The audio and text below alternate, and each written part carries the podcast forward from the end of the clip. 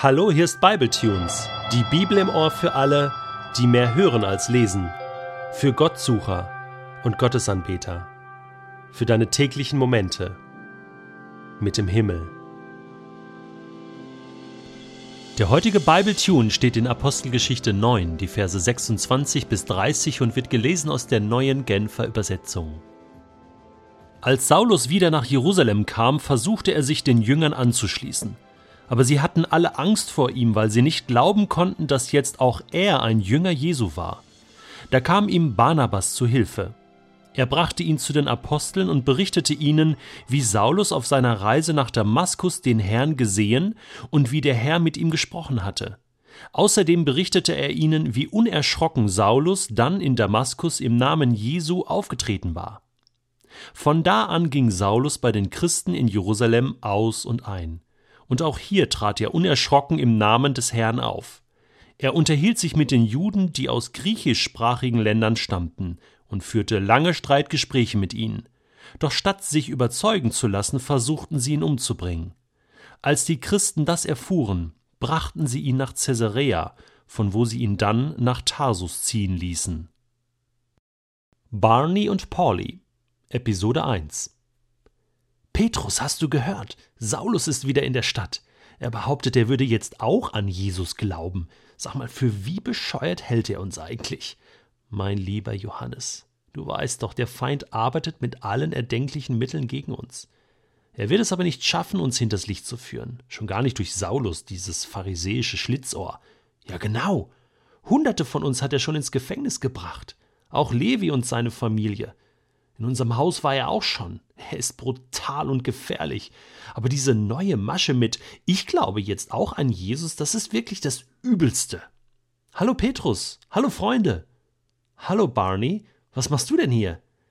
Ich möchte euch gern meinen neuen Freund vorstellen. Er ist ein Nachfolger Christi und hoffentlich bald auch euer Freund.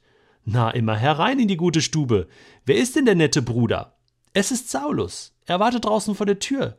Was? Du willst uns wohl alle auf den Arm nehmen, oder?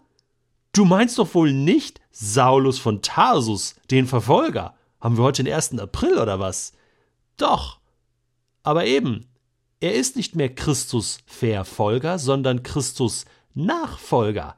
Was? Sag mal, spinnst du? Das ist doch ein fauler Trick, du Dummkopf hast ihn jetzt auch noch direkt zu unserem geheimen Versammlungsort geschleppt. Na super, wirklich eine tolle Idee. Sachte, sachte, liebe Freunde. Gebt mir bitte fünf Minuten, um eure Ängste vor Saulus zu nehmen, okay?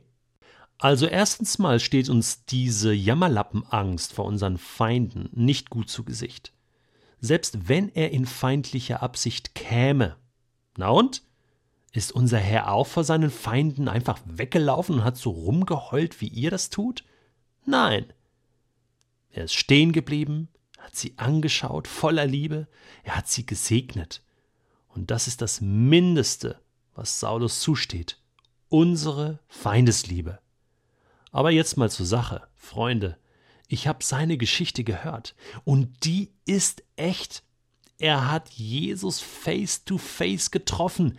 Der ist total verändert. Aus dem Bengel ist ein Engel geworden. Ich sag es euch. Und Hananias, den kennt ihr doch aus Damaskus, der hat mit ihm gebetet. Er hat ihm seine Blindheit genommen. Und kurz Zeit später hat er vor den Ohren aller in der Synagoge von Damaskus stundenlang Jesus als Messias gelehrt, sodass Menschen zum Glauben kamen. Petrus, du hättest deine wahre Freude gehabt. Was? Das gibt es doch gar nicht. Doch. Und jetzt kommt noch das Allerbeste, und das ist für mich der eigentliche Beweis. Saulus selbst wird jetzt auch überall verfolgt. In Damaskus sollte er getötet werden, und unsere Geschwister verhalfen ihm zur Flucht. Wahnsinn! Ist das wirklich wahr? Ja, ich schwöre bei Gott, Johannes. Du sollst doch nicht schwören, Barney. Jetzt hör mir doch mal zu. Wir müssen Saulus eine Chance geben. Die hat er sich verdient. Nein, eigentlich muss er sie sich gar nicht verdienen, denn Gott hat ihm bereits vergeben und hat, hat ihm einen Auftrag gegeben. Und es ist so. Er wird diesen Auftrag, den Heiden das Evangelium zu bringen, ausführen.